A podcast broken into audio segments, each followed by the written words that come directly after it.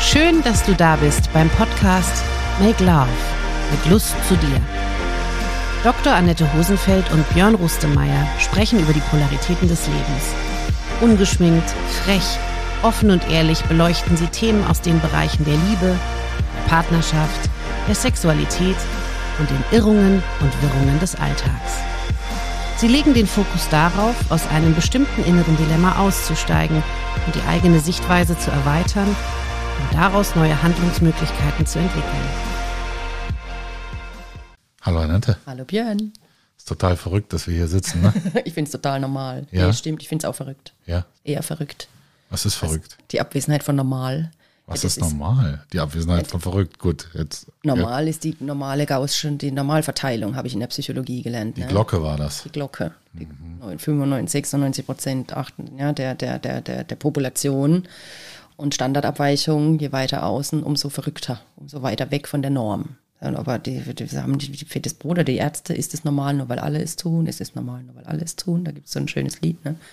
Und das ist ja die große Frage, da reinzustechen oder auch zu gucken, ja, weil es braucht ja den Rand auch. Es braucht auch die Extreme, sonst gäbe es die Mitte nicht. Ja, spannend. Ich habe auch nicht in einem, ja, ich sag mal eher ähm, wirtschaftlichen Netzwerk, Social Media, Online-Netzwerk, viele Menschen ihre Beiträge posten. Habe ich was gelesen, da ging es um Persönlichkeitstest.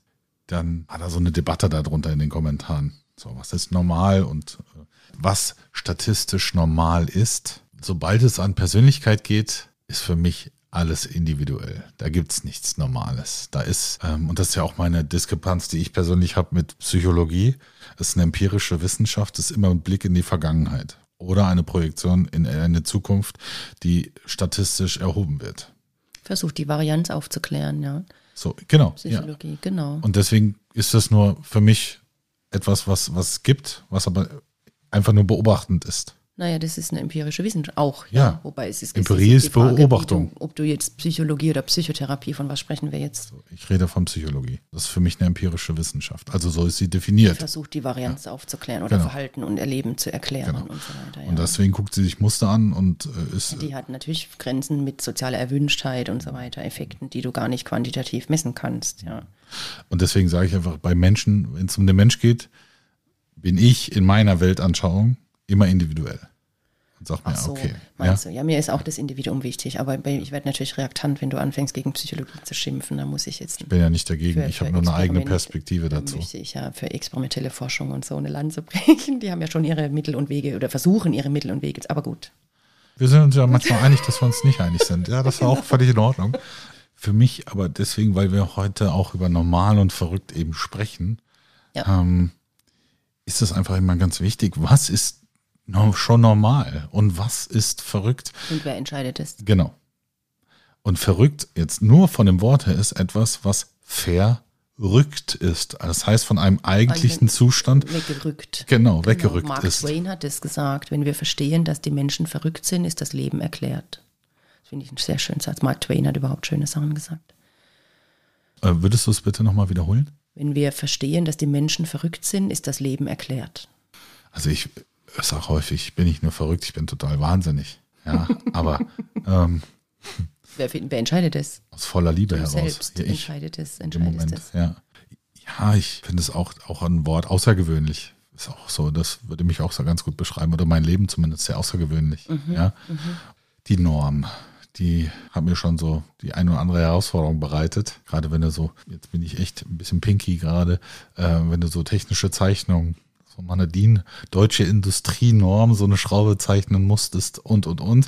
Äh, war auch mal eine tolle Erfahrung. Gleichzeitig denke ich mir, ja, und das verstehe ich, in dem Kontext kann ich das auch alles super nachempfinden. Nur wenn wir jetzt über Menschen und unsere derzeitigen Herausforderungen betrachten, dann sollen wir uns überlegen, ob die Standards, die wir so gesetzt haben in den letzten Jahrzehnten, ob die so gut sind für uns. Das wandelt sich, ja. Ja, und da, deswegen sage ich einfach, ah, da bin ich lieber wirklich nicht normal, weil normal ist genau das. Was anstrengend ist Ja, und vor allen Dingen, was, was schädlich ist für uns. für den Planet, Ja. was wir als normal betrachten. Ja. Ja. das ist die Frage, was ist natürlich und was nicht, das ist auch mal die, da kommen wir auch schnell dahin. Ja, was ist eigentlich in der Natur des Menschen? Ich habe mal mit einem Chemiker gesprochen, der hat gesagt, alles ist Natur, Plastik ist auch Natur, weil es ja menschengemacht ist und Menschen sind ja natürlich, ja. Das ist ja alles so, man kann ja so verrückte Gedanken haben. also ja, für, klar, in der Psychotherapie geht es natürlich immer drum, da wird ja verrückt mit krank gleichgesetzt quasi, mhm. ja, oder mit eben, da verhält sich jemand, und da kommen wir ja da schnell in den, in den Bereich von Schizophrenie. Und ich muss sagen, ich habe wenig bis keine Erfahrung im Umgang leider mit der, in der Arbeit mit Schizophrenen. Ich halte die, die quasi sich aus der, aus unserer Realität ausklinken, ja. Ich glaube, dass das sehr feinfühlige und, und, und sehr hellsichtige Menschen teilweise auch sind, die einfach in der Gesellschaft, so wie sie ist, die dann irgendwie nicht klarkommen und irgendwann entscheiden. Hm. Oder die müssen. Das ist der einzige Weg, der funktioniert, wie auch immer, warum die Psyche sich dafür entscheidet. Wirklich für Wahnvorstellungen, für Halluzinationen, für, das ist ja auch oft Angst getriggert, glaube ich. Aber wie gesagt, ich bin kein Experte dafür. Ich kann jetzt auch nicht wirklich aber das ist ja das, was wir als verrückt bezeichnen. Ja, einer flog übers Kuckucksnest und du guckst, die, guckst dir den Psychiatriefilm an, wie verrückt die Menschen da drin sind sozusagen. Ja, die, und die werden alle weggesperrt, statt inkludiert in die Gesellschaft, weil keiner in der Lage ist, mit denen umzugehen. Ja, oder gerade so äh, Autisten oder sowas. Stimmt. Ja. Super spannend. Ich finde es toll, was, was, was da für eine Klarheit manchmal herrscht. Mhm. Ja, manchmal würde ich mir das auch wünschen. ähm, aber natürlich dann im in Beziehung mit der Norm, mit vermeintlich gesunden Menschen, sind die natürlich, fallen die sofort auf. Ja, weil die viel Raum brauchen, glaube ich. Ja, ich frage mich gerade, was ist denn das Problem eigentlich dabei? Warum kommt denn damit keiner klar? Weil alle getriggert werden. Ja, und äh, weil es für sie unüblich ist. Und klar, wenn jemand sehr viel Angst hat, fühlt er sich auch nicht wohl. Ja, vor allen Dingen Unsicherheit im Umgang. Und dann wieder, ja, und das überträgt sich ja über die Spiegelneurone vermutlich auch, ja, dass dann und das, ja, das ist eben. Ah, das fängt ja schon in einem familiären Rahmen an, dass äh, eine Tochter äh, eines Arztes äh, sich nicht für, dies, äh, für, für ähm, Medizin entscheidet, sondern lieber Autorin ist. Und ja? ist verrückt. Das ist doch, also das ist doch nicht normal. Also wie kannst du denn nur? Ja, ich habe dir hier den, den roten Teppich ausgerollt. Wie kannst du denn jetzt Autorin werden? Also wie geht sowas denn? Zum Beispiel. Mhm, ja, mhm. Aber da sind wir wieder bei diesen Erwartungen an das Kind, ja, das Narzisstische. Ich habe jetzt nicht ein Kind, weil ich Lust habe auf Kinder, sondern weil das meine eigenen Erwartungen erfüllen muss, damit ich mich bestätigt fühlen kann. Was ja ja, gerade in der Männerrolle. Ich muss ja, ich muss ja ein Kind zeugen, äh, äh ein Haus bauen und ernähren. Baum pflanzen und Familie ernähren. Ja, also das sind ja Paradigmen, die sind ja sowas von überholt aus meiner Perspektive, mhm. muss ich ja immer dazu sagen. Ja, ja, wobei Kinder brauchen natürlich schon, und da gibt es ja auch genug Forschung dazu, ein sichere, sicher, so gut wie schon ein Nest, ja, und Sicherheit und Bezugspersonen und die, die emotionale Bindung. Ja, aber wer sagt denn, dass ich das Haus bauen soll? Das kann ja auch meine Frau machen. Also ja. Verzeihung, ja, also ja, oder oder das kann man gemeinsam machen. Das muss ja auch nicht in einem Haus sein, ja, das meine ich damit nicht. Ich meine jetzt, ich habe jetzt gerade gedacht, ja, für seine Kinder versucht man natürlich ein möglichst, aber jetzt, jetzt verwechsel ich vielleicht normal mit, mit ruhig oder ein möglichst harmonisch, was heißt harmonisch auch nicht, es darf ja auch Konflikte geben, aber ein, ist die Frage, ja, was will ich denn eigentlich für ein Umfeld, für ein Umfeld schaffen für meine Kinder, damit die stabil groß werden? Stabil, stabil trifft es vielleicht gut, ja? Ja, stabil im Sinne auch von berechenbar. Also damit sie. Da sind wir wieder bei der Salutogenese, ja. ja das, kontrollierbar. ja, vor allen Dingen, dass, dass meine Eltern für mich auch belastbar, also in, in, ihrer, in ihrer Erscheinung belastbar sind. Nicht belastbar im Sinne von Stress oder so, sondern dass ich weiß, wenn ich das tue, kriege ich das Feedback. Also dass sie ein bisschen berechenbar bleiben, ja. Weil das ist ja auch, und das ist ja auch im Unternehmenskontext, ähm, wenn da eine hohe Ambivalenz ist, alles Nachgelagerte, alle Mitarbeiterinnen, Mitarbeiter, alle Angestellten danach, das ist potenzialvernichtend. Eine ambivalente Führung ist Potenzialvernichtung. Okay. Ja, und so glaube ich, ist es auch in der Erziehung, wenn die ambivalent ist in einer Person. Aber jetzt wollte ich gerade sagen, ja, aber dann aber eher schizophren, weil also Ambiguitätstoleranz bedeutet für mich, ich, ich verstehe meine widersprüchlichen Bedürfnisse und ich kann die beide wahrnehmen und ich kann mich für eins entscheiden sozusagen bewusst. Eine ambivalente Führung, himmelhoch äh, jauchzend, zu Tode betrübt. Also dass du äh, einen Chef hast, der der für dich nicht berechenbar ist. Ah, okay. So, Emotional ja. nicht berechenbar, so genau. so ein so, bisschen. Auch teilweise. Oder auch, oder auch Fähnchen im Wind. Oder, oder auch einfach ein, einmal eine Sache, eine ähnliche oder gleichgelagerte Sache so behandelt und dann wieder ganz anders behandelt. So dass du nie weißt, okay, also wie ist denn seine Perspektive dazu? Hat er eine, natürlich darf sich die auch immer mal wieder ändern oder wandeln natürlich, ähm, aber wenn das so so auf einem auf einem kurzen zeitlichen Korridor so, so ambivalent wird, so, okay, gestern war noch noch so oder oder selbst im Projekt, mhm. heute ist die Perspektive so, morgen ist sie wieder eine ganz andere. Das macht jemandem Angst, das erzeugt Unsicherheit. Genau und das meine ich und deswegen da werden Potenziale vernichtet. Also da und, und so ist es ja auch beim Kind. Also genau. wenn wenn ich heute mit meinem Auto spiele und gegen den Stuhl fahre, äh, wo meine Eltern vielleicht am Tisch sitzen, wird wird das heute mehr als ja es hey, kann passieren, überhaupt kein Problem. Und morgen flaumt mich mein Vater oder meine Mutter richtig an. Ja, dann werden die unberechenbar für mich. Also, und da habe ich dann auch keine Sicherheit mehr. Mhm. Und dass es beim Kind ja schon eher Richtung Trauma geht als äh, beim, beim Erwachsenen, der das vielleicht noch ein bisschen besser differenzieren kann. Bestenfalls. Vor allem, wenn es nicht kommuniziert wird, dann auch, wenn nicht auf einer Metaebene dann auch irgendwie drüber gesprochen wird. Warum, warum, also wenn es keine Transparenz gibt auch. Ja, vor allen Dingen, wenn ich, wenn ich mich selbst dann nicht aus. die Entscheidung so und nicht so und warum war es beim letzten Mal so, ja. Mhm. Auch als, also ich bin jetzt wieder in der Elternrolle, ja, um das irgendwie einigermaßen verständlich zu machen. Ja. Das Kind weiß ja gar nicht, was ich gerade erlebe, was ich, ob ich gerade beruflich Stress habe oder mit dem Partner Stress habe oder gerade was weiß ich was habe. Das kriegt ja, das weiß ja nicht, warum ich jetzt einmal so und einmal so reagiere, ja. Da gibt's ja auch von dir die tolle Perspektive, also beziehungsweise von dir, ich kenne sie von dir oder habe sie durch dich äh, erfahren, äh, Primäremotionen und Sekundäremotionen. Ja. Ja, ja. Ähm, dass du nicht die Sekundäremotion äh, ihr Ausdruck verleihst, sondern eine prima Emotion. du schaffst, bestenfalls. Kommen, ja. bestenfalls. Da brauchst du aber halt echt viel Bewusstseinsarbeit ja. und, und, Ehrlichkeit zu dir selbst, ja, und sagen zu können, jetzt, das, jetzt hast du, jetzt ist gerade das und das bei mir los. Genau. Aber das ist, aber da kommen wir echt wieder in die Salutogenese auch, wie entsteht Gesundheit, weil wenn Dinge kontrollierbar, vorhersehbar, verstehbar, ja, sinnhaft sind, das sind, glaube ich, die vier, dann, dann fühlt man sich wohl oder dann fühlt man, dann kann man irgendwie das einordnen in seine Schubladen, die man in seinem Kopf hat, ja, und irgendwie kommt man besser klar, ja, und das ist, meine ich, mit stabil. Instabil ist halt dieses extreme, es macht mir Angst, ja, es ist gefährlich, ich kann mich nicht sicher, ich kann mich nicht wohlfühlen, ich kann mich, ja, und das ist vielleicht, mhm. das ist nicht verrückt, das ist eben nicht verrückt, das ist was anderes als verrückt in meinem, mhm. meiner Wortbedeutung auf jeden Fall, ja. Jetzt gibt es da Titel da draußen, ähm, werde verrückt zum Beispiel. Mhm. Ähm, da frage ich mich dann immer, okay, muss das denn sein?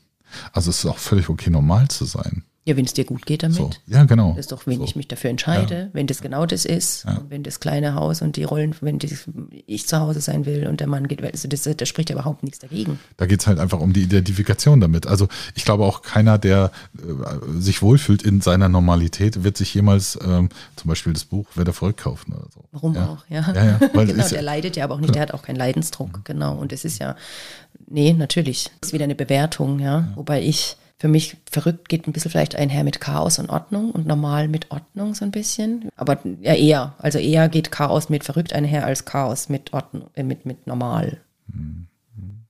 Ja, für mich ist verrückt, ist das Wort Kreation ist bei mir sehr stark mit verrückt verknüpft.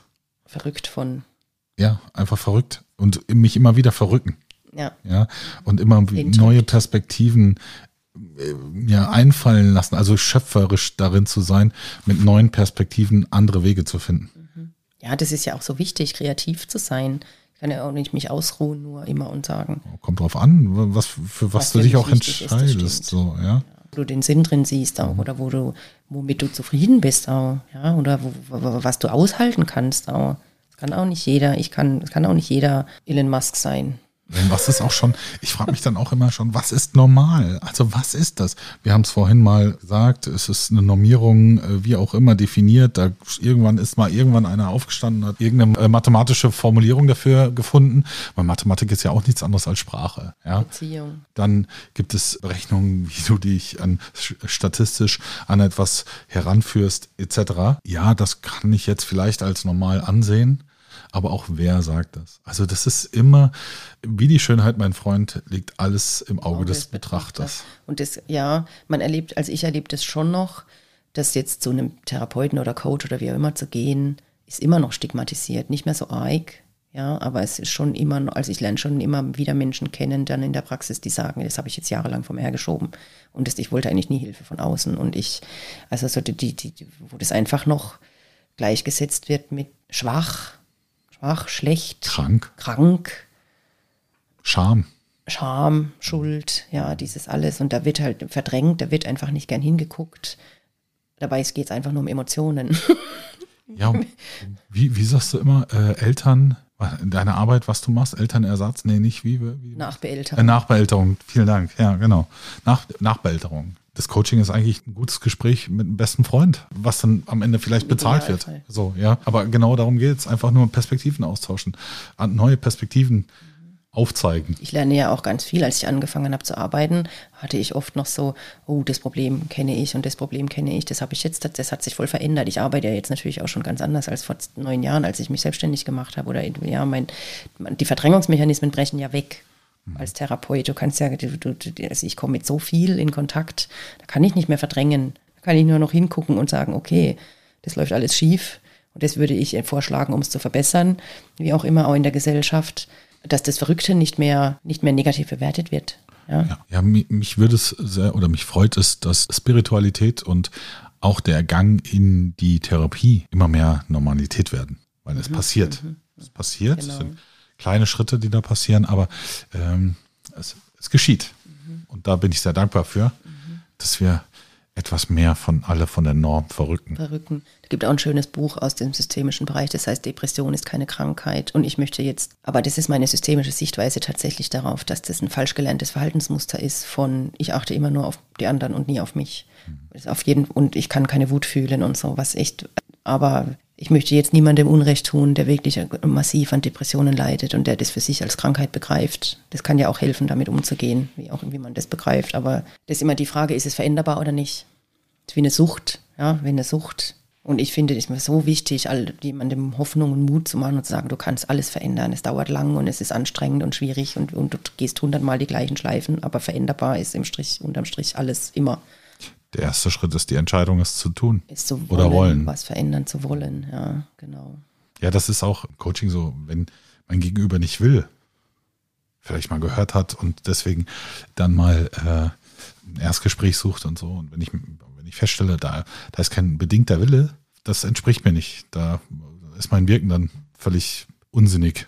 Ja, und mhm. äh, dann sage ich auch Danke, aber Danke, nein. Ist ja keine Einbahnstraße. Also ich, lieber arbeite ich mit Menschen, die Lust drauf haben, die wollen und äh, die einfach ähm, sich transformieren möchten. Ja, in ihrem Tempo. Mhm. Ja, ja, klar, ja, das sowieso. Also unbedingt, ja, das ja. finde ich auch so wichtig. Ja, und ich bin auch kein Freund davon zu sagen, ah, in, in einem halben Jahr läuft das alles. Also das nee, ist Gott, für mich nie ist Heilsversprechen, niemals. Genau. Niemals. Ja, vor allen Dingen, vor allen Dingen auch nicht sagen, das ist kein Prozess, der jetzt äh, drei Monate dauert sondern der kann drei, der kann drei Monate dauern, der kann aber auch zwei Jahre dauern. Ich, immer, ich ja? kann mich auch die Glaskugel jetzt fragen, ja. Ich kann die Glaskugel fragen, bringt Ihnen das was, wenn ich die Glaskugel frage und Ihnen dann sage, so und so lang dauert es. Ja. Mhm. Geht es ja meistens darum, Sicherheit gewinnen zu wollen in irgendeiner Form. Mhm. Und dann sind wir wieder weg vom Individuellen. Und trotzdem ist Psychologie und das Beschreiben, dass es überhaupt passiert, ja, der Blick nach innen, nach Freud, ja, dass überhaupt jemand versucht, das Erleben und, und auch vorherzusagen, ein Stück weit, wie verhält sich ein Mensch, wenn er die und die Erfahrungen gemacht hat oder. Es ist so komplex. Ja, ja, total. Die Varianz. Natürlich ist es so, die Kausalität ganz schwierig. Total verrückt, Annette. Total verrückt, das Gespräch. Danke dir, Björn. Ciao.